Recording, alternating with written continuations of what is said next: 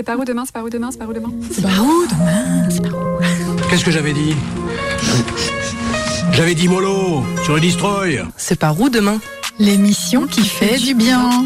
Surtout aux échos anxieux. Elles sont vachement bonnes ces carottes. Hmm. Le houmous aussi. Hum, Grave.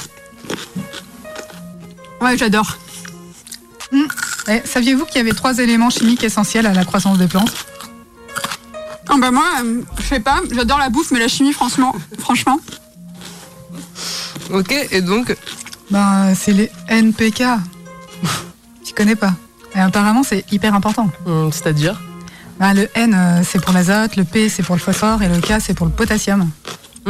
Mais attends, ça, euh, l'azote, phosphore, ça me dit un truc. Bah ouais, c'est dans le donut. Mmh, donuts. Ben oui, c'est une des neuf limites planétaires, le cycle de l'azote et du phosphore. Ah ouais, ok, donc faut peut-être qu'on s'y intéresse un peu. Ça vous parle, vous? Encore une fois, moi, la chimie, c'est bof mon truc. Bon, on va aller demander dans la rue si ça évoque euh, pas des choses euh, aux gens qu'on croise? Si on vous parle de l'azote et du phosphore, ça vous évoque euh, quoi? À vous? Les algues vertes. Oh. Euh, vraiment, enfin, pour ma part, pas, ça me parle pas, ça me, ça me, pas grand chose en fait. Je, je peux pas, je m'y suis pas forcément intéressée.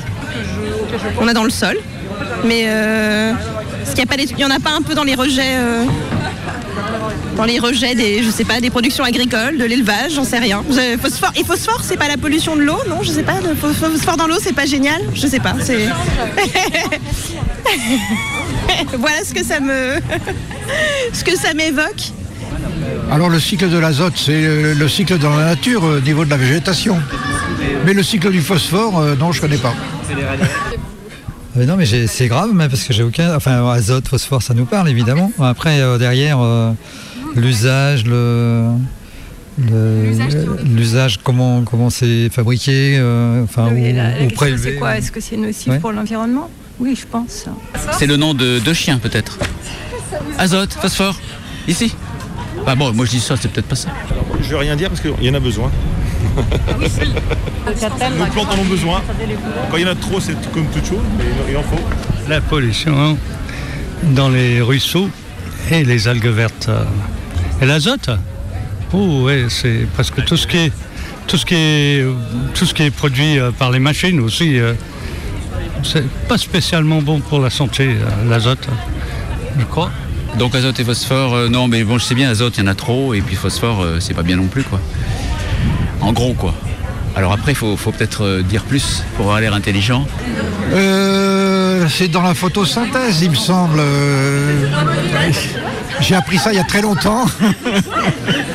Et c'est la régénération des plantes euh, au niveau de, de la photosynthèse, puis de retour à la terre et de. Et donc c'est une réaction chimique à base d'azote et d'oxygène. C'est pas ça? Euh, si vous me parlez de phosphore et azote, moi je pense directement aux plantes. Et enfin, c'est deux des trois éléments euh, principaux pour euh, le développement d'une plante. Donc euh, voilà, c'est les deux euh, auxquels je pense. Après, je pense aussi à pas mal d'enjeux aujourd'hui dans l'agriculture et aussi dans l'économie. Moi je dirais algues vertes du coup. Et euh, bah, pollution de l'eau. Et polluants euh, issus de l'agriculture principalement. Tout est essentiel, pareil l'oxygène, effectivement. euh, même le carbone c'est essentiel à la vie à la base, mais bon on voit bien que ça a des dégâts non négligeables. Comme le phosphore et l'azote dans les trop grosses quantités. C'est pour des terres qui sont saturées d'intrants, comme dit la dame, et qui finissent par être des terres un peu mortes, qu'il faut sans cesse ré- euh, retraiter, et c'est un cycle sans fin. Et puis on a une terre, ben, on prend une terre euh, bourrée d'intrants, puis on fait ça, puis ben, il n'y a, pas de- y a pas de vers de terre par exemple, euh, ou autre. C'est des terres, mortes qu'on est en train de cultiver avec euh, de l'azote, du phosphore, du nitrate et, autres, intrants de traitement après. hein. Il y a aussi tous les intrants de traitement, pesticides, fongicides, herbicides, enfin, ça en fait quoi. Ça en fait beaucoup pour nos pauvres sols. Merci bien à tous ces gens qui ont participé au micro-trottoir, mais du coup, on va sûrement savoir si ça fait beaucoup pour notre planète ou pas. On n'est pas les seuls à pas s'y connaître à fond. Et oui, effectivement. Donc l'azote et le phosphore sont des éléments chimiques naturels représentés dans le tableau périodique des éléments par le N pour l'azote et le P pour le phosphore. En gros, ça veut dire que c'est des élé- ce sont des éléments chimiques qui existent depuis longtemps, très très très longtemps, depuis, euh, depuis le Big Bang en fait. Ok, mais sur Terre, on les trouve sous quelle forme et dans quel milieu Bah, En fait, il y en a partout. Principalement dans l'atmosphère pour l'azote, sous forme de diazote, et dans l'eau, ainsi que dans les roches pour le phosphore. Mais c'est surtout dans tous les êtres vivants. Ces, les- ces éléments constituent notre ADN. Mais euh, du coup, c'est quoi le cycle de l'azote et du phosphore? Bon, Nous, on a une vague idée, mais on a préféré faire appel à un copain militant qui est ingénieur géologue, qui, qui s'y connaît un petit peu plus que nous. Bonjour Patou Bonjour. Salut. Alors Patou, est-ce que tu peux nous dire c'est quoi le cycle chimique de l'azote et du phosphore? Alors en fait, pour l'azote et pour le phosphore, on parle de cycle biogéochimique, c'est-à-dire que euh, c'est des cycles de transformation et de transport d'un élément euh, entre bon, l'atmosphère, c'est euh, le l'air, le, les rivières, la mer, les lacs, les roches et le monde vivant. Euh, c'est un sorte de processus de recyclage perpétuel à l'échelle de la planète et des écosystèmes. Euh, de base, c'est quelque chose de très très stable. Pour ce qui est de l'azote, justement, le cycle de l'azote, euh, si on fait, si on résume un peu le cycle, on part par exemple de l'atmosphère. Et donc, on en a quatre, l'atmosphère est constituée à 80% de diazote, comme on a vu juste avant. Ah oui, Et, tu veux euh, dire qu'à chaque fois qu'on qu'on respire l'air, en fait, on respire du diazote? C'est ça. Sauf qu'en fait, le diazote, c'est très stable, c'est très difficile à, à, à utiliser tel quel. Ce qui se passe, c'est qu'en fait, c'est pas nous qui allons euh, le recycler et en faire quelque chose d'utile. C'est les bactéries et aussi un peu les orages qui vont transformer euh, euh, ce gaz en azote, en ammonium précisément, donc euh, NH4, qui, va se retrouver ensuite dans le sol et au niveau des racines des légumineuses. Et euh, ce NH4, d'autres bactéries vont le transformer en nitrite, puis encore d'autres bactéries vont le transformer en nitrate. Et sous cette forme de nitrate, les autres formes sont aussi assimilables, mais cette forme de nitrate, les, euh, les plantes vont réussir à l'assimiler facilement. Et, euh, et ensuite, et ainsi de suite, les animaux vont ensuite manger les végétaux qui vont, eux, récupérer enfin le, du, de l'azote or- organique de cette manière-là. Les animaux, quand ils vont mourir sous forme de cadavres et même dans leur déjection, euh, ils vont se retrouver à, remettre de l'azote dans le sol. Il y a les décomposeurs comme les champignons et les diverses bactéries qui vont ensuite retransformer cet azote. Et en gros, c'est un cycle dans la chaîne alimentaire qui va faire que euh, l'azote va passer de, il va passer d'un état gazeux, puis euh, sel minéral, puis organique, dans les plantes, dans les animaux, dans les décomposeurs, puis nouveau dans les plantes, et avec des bactéries à toutes les étapes. Et euh, donc en fait, comme on a dit plus tôt, ça sert à- dans les animaux, on le retrouve euh, pour former notamment les, proté- le- les protéines et l'ADN. Donc c'est très clairement essentiel à la vie, pas que pour les plantes. Euh, même certains disent que c'est aussi important, la réduction de l'azote est aussi important que euh, la photosynthèse pour, euh, pour le vivant. Le phosphore, c'est un peu, euh, c'est un peu similaire. Euh, sauf que attends, je te, je te coupe juste deux minutes parce que je me dis c'est peut-être bien de, C'est long de synthétiser, euh, pas du tout, non c'est très intéressant, euh, de, syn- de- pour voir si j'ai bien compris parce que je suis pas sûre d'avoir tout bien compris. Donc en fait l'azote, tu dis que ça se trouve dans l'air à 80%, euh, qu'ensuite les orages et certaines bactéries le transforment en nitrate et en ammonium dans le sol. Une fois que ça arrive dans le sol, les plantes se nourrissent de ça. Ensuite les animaux mangent les plantes, les plantes font caca, pipi dans, par terre, ça renourrit et ça, ça fait le cycle de l'azote. C'est ça, c'est un cycle du vivant. C'est pour ça qu'on parle de cycle bio-chimique. c'est parce que en fait, c'est principalement le vivant qui va faire euh, tourner cet azote, le recycler en permanence. Ok, et euh, là-dessus, tu rajoutes le fait que c'est indispensable au vivant, puisque c'est ce qui constitue notre ADN. Et donc, le cycle du phosphore, qu'est-ce que... Bah, le phosphore, c'est euh, on en- c'est aussi un élément dont les plantes ont extrêmement besoin, comme on a dit plus tôt. Euh, c'est euh, contrairement du coup au, euh, au- à l'azote dont on a parlé plus tôt, celui-là passe pas, du tout par le gaz, par l'atmosphère. En fait, il se trouve d'abord dans les roches. Et euh, en tant que, en fait, il se trouve dans des roches phosphatées, donc sous forme de différents minérales. Je vais pas rentrer dans le détail. Ces, roches, par, différents processus d'érosion et de dissolution, vont se retrouver dans le sol sous forme soluble, qui soit rentreront directement dans un cycle euh, de la chaîne alimentaire avec les plantes, les animaux exactement comme l'azote par une assimilation. Ensuite, euh, les animaux mangent les plantes, euh, puis euh, le cadavre et les déjections des animaux forment de la matière organique qui est de nouveau consommée par les qui est de nouveau consommée par les plantes parce que ce phosphore se trouve sous forme minérale. Euh, et il se trouve que aussi ce, phosphore, quand il était soluble dans le sol, une partie va être lessivée et envoyée dans les, euh, dans les océans par le jeu des rivières euh, sous forme soluble. Je voulais pareil resynthétiser un petit peu. En fait, la différence avec l'azote, c'est que le phosphore se trouve dans la roche, c'est ça, si j'ai bien compris. Euh, et qu'ensuite, c'est l'érosion qui amène euh, des petites particules dans, enfin, qui les amène dans, à la surface de la terre, qui ensuite arrivent dans le cycle qu'on a déjà entendu tout à l'heure, des plantes mangées par les animaux qui font caca et qui renourrissent, et ça fait le, le cycle. Il y a juste une petite différence, c'est qu'en fait, euh, vu qu'on parle de cycle, c'est pareil pour l'azote, en fait, il n'y a pas de réservoir d'eau d'originel. Originel. Ce qui se passe, c'est qu'en fait, l'azote, il se trouve dans tous ces endroits en même temps, et il tourne entre ces différents milieux, et il se recycle, euh, il se recycle euh, les uns par rapport aux autres. Et donc, pendant qu'une partie de- du phosphore va être euh, dissous des roches, une autre partie du phosphore va se retrouver dans une plante et euh, va se retrouver dans le cadavre d'un animal, pendant qu'une autre partie du phosphore va aller dans les océans et va euh, participer à une autre chaîne alimentaire, celle des poissons, donc en passant par le, planc- le plancton, enfin le poisson, c'est une façon de parler, le, le plancton et donc cette chaîne alimentaire dans les océans qui constitue, euh, qui rentre justement dans les squelettes et les différents euh, et les dents et les différents euh, ossements des animaux, va se retrouver aussi à former une autre chaîne alimentaire. Et au final, ce qui va permettre d'avoir de nouveau du phosphore sur Terre, c'est à très long terme, c'est la tectonique des plaques, parce qu'en fait, il y a une sorte de fossilisation des cadavres des animaux dans, sous l'eau qui forment dans ces, qui dans ces sédiments vont se fossiliser et euh, par le jeu de la tectonique des plaques remonter et reformer des roches.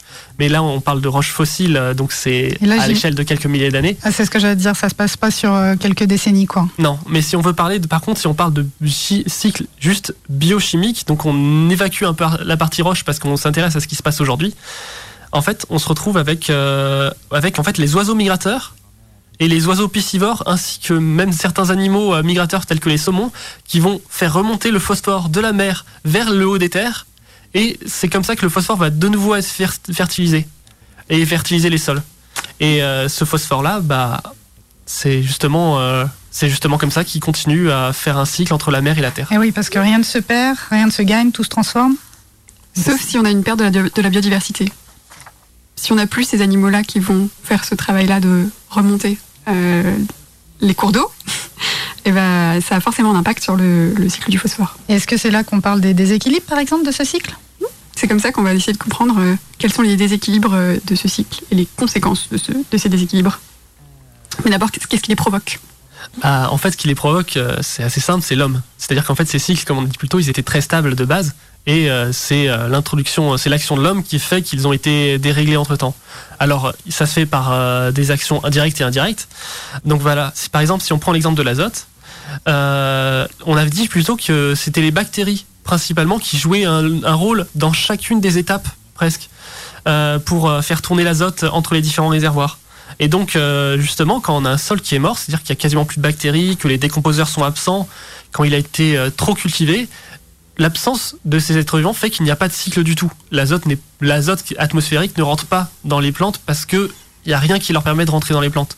Est-ce qu'on peut dire alors que le cycle est comme coupé? Exactement.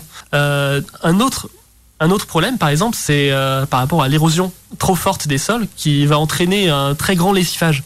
Et alors en fait, ce qui était d'origine soluble et, et, euh, qui restait euh, généralement, qui était conservé dans le sol, va se retrouver à, à, à ton- à sortir du cycle beaucoup plus vite que prévu. Et sur ce sujet-là euh, de l'érosion, euh, on a un de nos camarades, euh, André, qui s'est prêté, euh, enfin qui s'y connaît bien dans le système de l'érosion et du coup qui nous a dit quelques mots euh, sur ce sujet. Bonjour. Donc moi je suis André, je suis spécialiste du bocage et je vais ben, du coup vous parler un peu du bocage et de son lien par rapport à l'érosion. Euh, ben, tout d'abord le bocage c'est quoi? C'est un ensemble de haies et de talus qui encadrent les, qui encadrent les parcelles agricoles, notamment agricoles, et euh, qui font partie du, paysage breton. Alors une des principales fonctions du bocage, euh, historiquement c'était de, délimiter des parcelles, notamment pour faire des enclos pour les animaux, mais il y avait également euh, de limiter l'érosion du sol.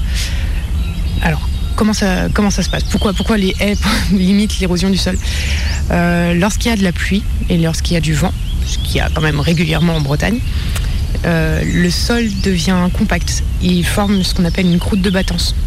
C'est-à-dire que la pluie, en tapant sur le sol, et le vent, en séchant le sol, fait ruisseler la matière organique, tous les sédiments qui sont fertiles, qui sont riches en matière organique. Et, euh, du coup, ben, ces sédiments, en fait, ils suivent le, cours de l'eau. Et euh, pour toutes les, les parcelles agricoles qui sont en pente, euh, ben, ils, vont en bas de la pente, voire ils, tombent dans les fossés. Et donc, c'est de la matière fertile qui est perdue pour l'agriculture. Dans les Côtes d'Armor, donc cette matière fertile, elle, s'en va dans les cours d'eau, elle s'en va dans les, fossés, et elle se retrouve dans nos barrages où on produit de l'eau potable. Et, euh, donc euh, dans les barrages, là, euh, par exemple dans le barrage de Plévin, ils arrivent à récupérer jusqu'à 6 tonnes par jour de terre qui est fertile, que, dont du coup l'agriculture ne bénéficie pas pour ces plantations. Ils ont des accords, ils vont réétaler la terre un peu plus loin, mais, euh, mais on ne pourra jamais remettre toute cette terre fertile là d'où elle vient et là d'où elle a été enlevée. Donc on doit abon- abonder derrière avec, euh, avec euh, des intrants qui, qui sont synthétisés. Voilà. Merci beaucoup André. Je crois qu'on te revoit bientôt pour parler encore des haies, mais sur, sur l'aspect positif qu'elles ont et pourquoi il y a des gens qui travaillent à en replanter. Et voilà, maintenant qu'on a constaté euh, qu'est-ce que qu'est-ce qu'était le déséquilibre de ce cycle azote-phosphore, on voulait vous proposer une petite pause musicale de Zoufris Magrakas sur Quel pied danser.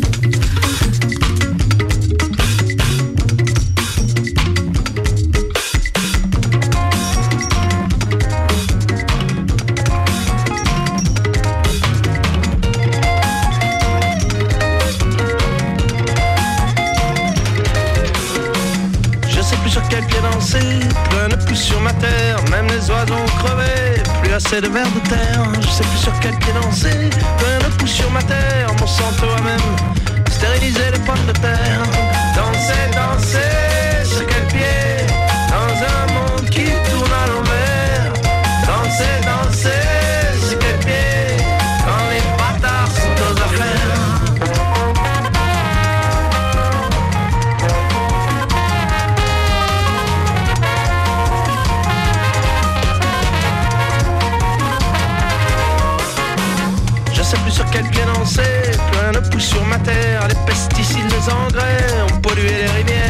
sais plus sur quel pied danser, rien ne pousse sur ma terre. Les papillons au musée, les abeilles sont au cimetière. Danser, danser, sur quel pied? Dans un monde qui tourne à l'envers. Danser, danser,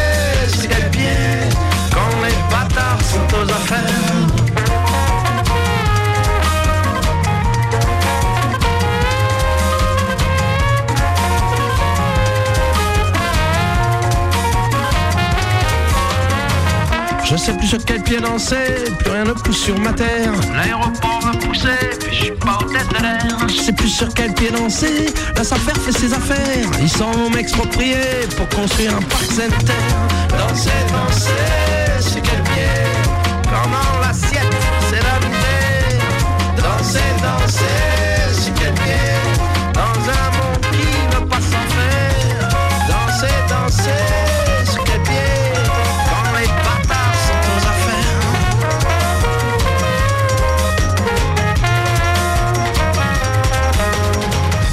Je sais plus sur quel pied danser, plein de pouces sur ma terre, mes sols sont contaminés. Aux particules nucléaires. Je sais plus sur quel pied danser, j'en ai 400 depuis hier, puis j'ai jamais su danser, mais je danse parce qu'il n'y a plus que ça à faire. Danser, danser, sur quel pied, dans un monde qui tourne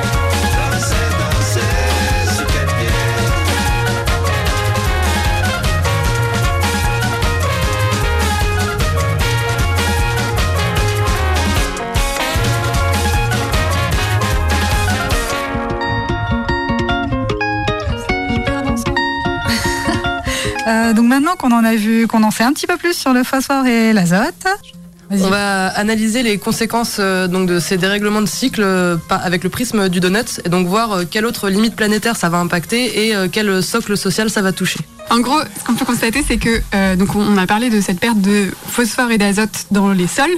Donc euh, l'agriculture, elle a besoin de compenser ce manque pour faire pousser des plantes, puisqu'on l'a dit, les NPK, euh, c'est essentiel à la croissance d'une plante. Nous, on mange quand même majoritairement des plantes, et en tout cas les animaux qu'on mange mangent aussi des plantes. Donc on est obligé et on ne peut pas faire sans. On a besoin de ça pour euh, manger. Euh, euh, donc c'est des ingrédients qui sont indispensables aux vivants. Et donc du coup, les humains se sont quand même adaptés, puisque euh, entre 1972 et 1992, l'utilisation mondiale d'engrais est passée de 73,8 tonnes à 132,7 millions de tonnes. Donc euh, en 20 ans, euh, ça, a ça doublé quoi. Voilà. Euh, et donc du coup, on a ce constat-là. Et constat qui s'explique par le contexte de l'époque où en fait il y a eu un boom aussi de la population mondiale et où il y a eu des besoins en fait de produire plus. Et pour en revenir du coup au- à ces engrais qu'on met dans les champs, euh, ces engrais ils sont pas forcément naturels et euh, et donc du coup soit issus de la pétrochimie, soit euh, naturels mais extraits dans des mines. Tout à fait. Et c'est le cas du phosphore notamment, parce que le phosphore c'est une ressource fossile. Elle est enfin on l'extrait du coup de, comme le pétrole, on l'extrait de nos sols. Donc elle a elle une, elle est limitée. Elle est majoritairement extraite au Maroc, en Chine, dans le Sahara occidental et aux États-Unis. Donc déjà il représente du, tra- du transport pour être acheminé jusque dans nos champs. Alors le phosphore, ça fait un petit moment que c'est extrait par euh, l'homme, puisque ça a commencé au XVIIIe siècle, donc euh, ça date. Mais après, on l'a pas extrait dans de telles quantités. En fait, c'est comme le pétrole, ça s'est accéléré et, et c'est ça aussi. Et donc il faut savoir que le phosphore, il a un pic qui est prévu entre 2030 et 2050, c'est-à-dire qu'on sera au maximum de l'extraction du, phosphore. Et ça veut dire qu'après, ça va redescendre, et donc ça va devenir une ressource euh, qui va s'affaiblir, qui va augmenter en coût, et donc il y aura forcément un impact sur notre alimentation. d'où la nécessité d'essayer de diminuer euh, la consommation de phosphore. Pas ouf comme perspective quand même. hein. Et pour ce qui est euh, des engrais euh, synthétiques euh, pour remplacer l'azote et les nitrates présents dans les champs, du coup c'est l'azote qu'on vient, c'est les molécules d'azote qu'on vient casser et, et ça, ce processus en fait il consomme beaucoup d'hydrogène et donc beaucoup d'énergie également. Donc des, grosses quantités de CO2 euh, produites pour cette transformation et de plus, le processus chimique va également dégager, du protoxyde d'azote. Alors, en, petite bonbonne, c'est du gaz hilarant, c'est très drôle, mais dans l'atmosphère, c'est beaucoup moins drôle parce qu'en fait, il est 298 fois plus puissant que le CO2 au niveau de ses effets de gaz à effet de serre. C'est ouf. Je veux bien parler d'une autre conséquence euh, de, l'arrivée du phosphore et de l'azote en masse dans les cours d'eau. C'est c'est l'eutrophisation. Donc ça, fait un petit peu un gros mot euh, qu'on trouve très vite quand on fait des petites recherches sur le, sur le phosphore et l'azote sur Internet. Donc l'eutrophisation, qu'est-ce que c'est? Ça vient du grec eutrophe qui signifie bien nourri. Euh, c'est un état de surabondance de matière organique dans un milieu naturel. C'est un phénomène qui est naturel, euh, mais nous, humains, l'avons poussé à son paroxysme. Et oui, aujourd'hui, il y a une bien plus grande quantité d'azote et de phosphore dans les cours d'eau, qui sont comme des haribots pour les algues vertes, ou pour les algues, qui en raffolent et se développent à vitesse grand V. Euh, et du coup, ça fait un tapis de verdure euh, sur le, sur le plan, euh, sur le dessus des plans d'eau. Et à cela, il y a deux conséquences. Il y a la lumière du soleil qui n'atteint, qui n'atteint plus les fonds aquatiques, donc ce qui entraîne la mort des végétaux et ce qui appauvrit donc la biodiversité. Et un autre point non négligeable, les algues ne sont pas immortelles, donc elles finissent par mourir et elles deviennent à leur tour des frestagada pour les bactéries qui sont consommatrices d'oxygène dans l'eau, ce qui entraîne l'asphyxie des milieux aquatiques, donc la mort des poissons et autres animaux aquatiques. Donc pour conclure juste sur ce trop-plein de- d'eutrophisation, à mémoriser, c'est que ça entraîne un génocide de la biodiversité, cumulé à une nuisance visuelle et olfactive des algues vertes. Et pour euh, aller plus loin, euh, ça entraîne également euh, par le biais d'autres bactéries l'acidification en fait de, des eaux et, des sols. Et cette acidification, elle se fait justement par la présence de bactéries qui vont dégager du CO2. Et c'est le CO2 présent dans, dans, le, dans les eaux qui vont favoriser donc l'acidification de ces milieux aquatiques. Et donc la conséquence de l'acidification de ces milieux, ça va être la perte de la biodiversité. Euh, et ça va commencer par le début de la chaîne, donc euh, ça va être les coraux et, euh, les, coquillages, en fait, qui l'acidité va les ronger petit à petit et donc ils vont avoir tendance à disparaître. Et donc après, c'est toute la chaîne alimentaire qui est impactée par cette disparition de la biodiversité. Est-ce qu'on peut, est-ce qu'on peut, ce ce qu'on peut comprendre là-dedans, c'est que la nature est quand même bien faite pour créer des cycles aussi bien du côté vertueux que du côté destructeur. Enfin, en tout cas, que la main de l'humain casse les cycles naturels et ça crée de nouveaux cycles destructeurs pour le vivant. Et comme l'humain fait partie également euh, du vivant, euh, il y a également des impacts en fait sur euh, sociétal. Et donc là, on rejoint notre socle social donc du donut avec avec les conséquences sociales. En fait, on se retrouve du coup dans un modèle où les, les paysans et paysannes ont besoin d'acheter de l'engrais de synthèse ou de mettre de l'engrais naturel, mais ils ont besoin d'amender en tout cas leur champ. Et donc, on se retrouve avec beaucoup qui vont acheter des engrais. Euh, et donc, en fait, ça, ça, ça rend dépendant aux industriels, euh, à la pétrochimie.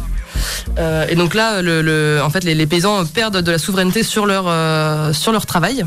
Et donc, si on revient sur nos, nos- notre socle social, euh, c'est bien le socle de la, de la voie politique, en fait, là, qui est touché. Euh, en fait, les paysans perdent leur, leur voie politique et, euh, et, et nous également, d'ailleurs. Euh, ça a aussi un impact sur notre santé. Et ensuite euh, ça pose aussi le problème de, de l'agriculture euh, hors sol en fait parce qu'on on exporte la végétation. En fait on est plus connecté au sol à ce qu'il est capable de nous donner et, et, et, et d'im- et d'impacter. Et donc on se retrouve avec des prix un peu décorrélés euh, finalement de, du, du- de ce que ça coûte vraiment. Et, euh, et donc euh, des agriculteurs qui ont des, des problèmes en fait à se tirer des revenus convenables. Et donc là c'est encore un autre point du socle social qui va être un revenu décent.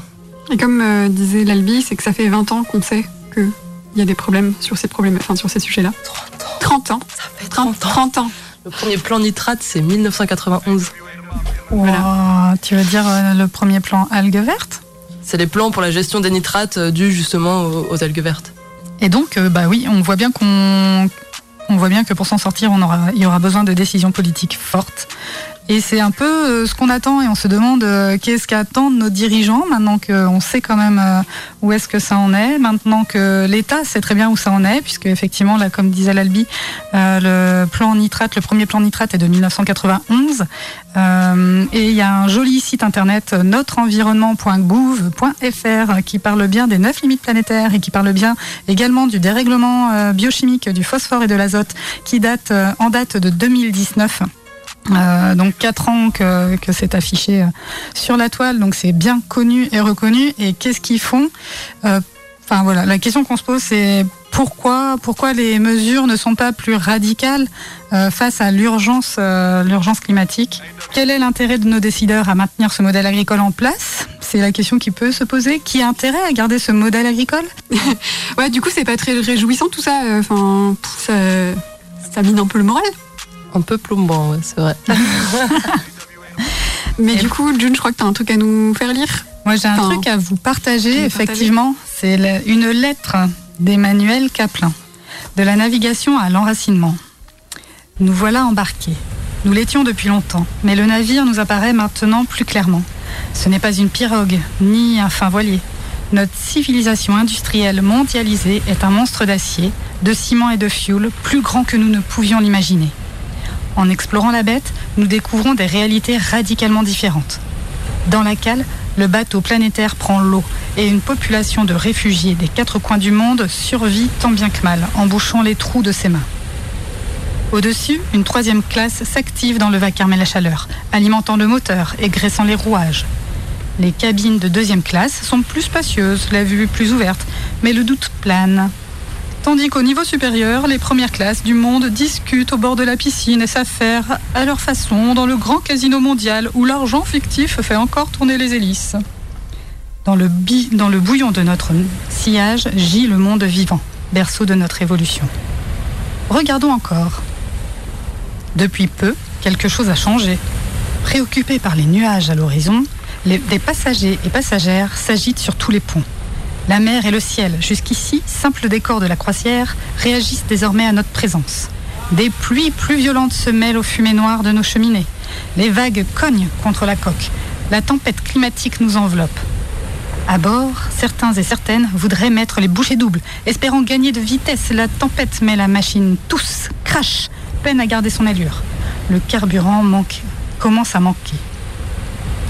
D'autres voix appellent au changement de cap, mais le chaos est déjà partout sur les radars. Ici et là, on bricole des canaux de sauvetage aux perspectives incertaines. Difficile de savoir ce qu'est la résilience, les peuples racines et leur savoir ayant eux aussi disparu dans les remous. Alors que le plancher se dérobe sous les pieds des deuxièmes et troisièmes classes, en haut, sous le pavillon humaniste qui frémit dans les bourrasques, on prépare les hélicoptères. Comment continuer à faire société à mesure que le navire prend des airs de galère condamnés? Qu'est-il permis d'espérer? Commençons par voir le bateau tel qu'il est. Multiple, divisé, fondamentalement dépendant des eaux qui le portent et déjà pris dans la tourmente. Habité par cette compréhension commune, peut-être trouverons-nous dans l'impro... dans... Peut-être trouverons-nous dans d'improbables alliances les moyens de nous adapter ensemble pour vivre cette longue tempête le plus humainement possible. Peut-être aurons-nous le courage de mettre en œuvre de véritables politiques de l'effondrement, relocaliser, décarboner, refonder le contrat social pour éviter sa disparition. Autant de grands chantiers que rendront possibles les nouvelles nécessités et la fin de la croissance. Pour cela, abandonnons déjà ce grand navire hypnotique, perdu sur les flots au profit d'une autre vision. Celle d'une multitude d'arbres, solidement enracinés, intimes avec leur sol et ouverts sur le monde, échangeant l'essentiel et se protégeant mutuellement. Peut-être alors verrons-nous nos actions, même souterraines et tâtonnantes, même imparfaites et isolées, dessiner les racines d'un tel arbre parmi d'autres. Chacune de ces racines nous offrira, je l'espère, les joies du présent et la confiance des forêts à venir. Merci. Euh, du coup, on va. Enfin, cette émission va, se conclure, mais on voulait vous partager quelques trucs pour creuser un peu euh, le sujet. Donc, on vous conseille évidemment Algues Vertes, la BD et le film sur, euh, sur l'enquête d'Inès Léraud. Euh, pour euh, mieux comprendre la gestion politique euh, de, ces dérèglements de cycle biochimique de l'azote et du phosphore, notamment de l'azote. Une très bonne vidéo du Monde qui s'appelle Comment nourrir la France en 2100 2050 euh, et un film qui s'appelle Secret toxique. Et je crois que June, tu avais un message à nous faire passer pour un appel à mobilisation. Un appel à mobilisation, effectivement, parce qu'il est impor- important de s'interposer. Et en ce moment, donc cet automne, il va y avoir le, le, le- la LOA qui est en train d'être travaillée avec les parlementaires actuellement. Donc, qu'est-ce que la LOA C'est un pacte loi d'orientation de l'avenir agricole qui structure les dix prochaines années euh, le- le- la voie agricole. Et du coup, il y a résistance aux fermes-usines, RAFU, résistance aux fermes-usines, qui fait une euh, qui fait une mobilisation pour demander un moratoire sur les fermes-usines, pour décider démocratiquement de l'orientation de notre système nourricier euh, et, et contre les fermes-usines. Euh, et c'est le 7 octobre prochain, et à Saint-Brieuc, il y aura une vélorution d'organiser pour l'occasion et un rendez-vous à 17h devant la préfecture. Les informations sont à retrouver sur le site internet www.résistance au pluriel au fermusine au pluriel.fr. Ouais, faisons du raffut. Oui, faisons du raffut. À bientôt dans C'est par où demain. Bah, merci à tous. Merci, Patou. de- Merci.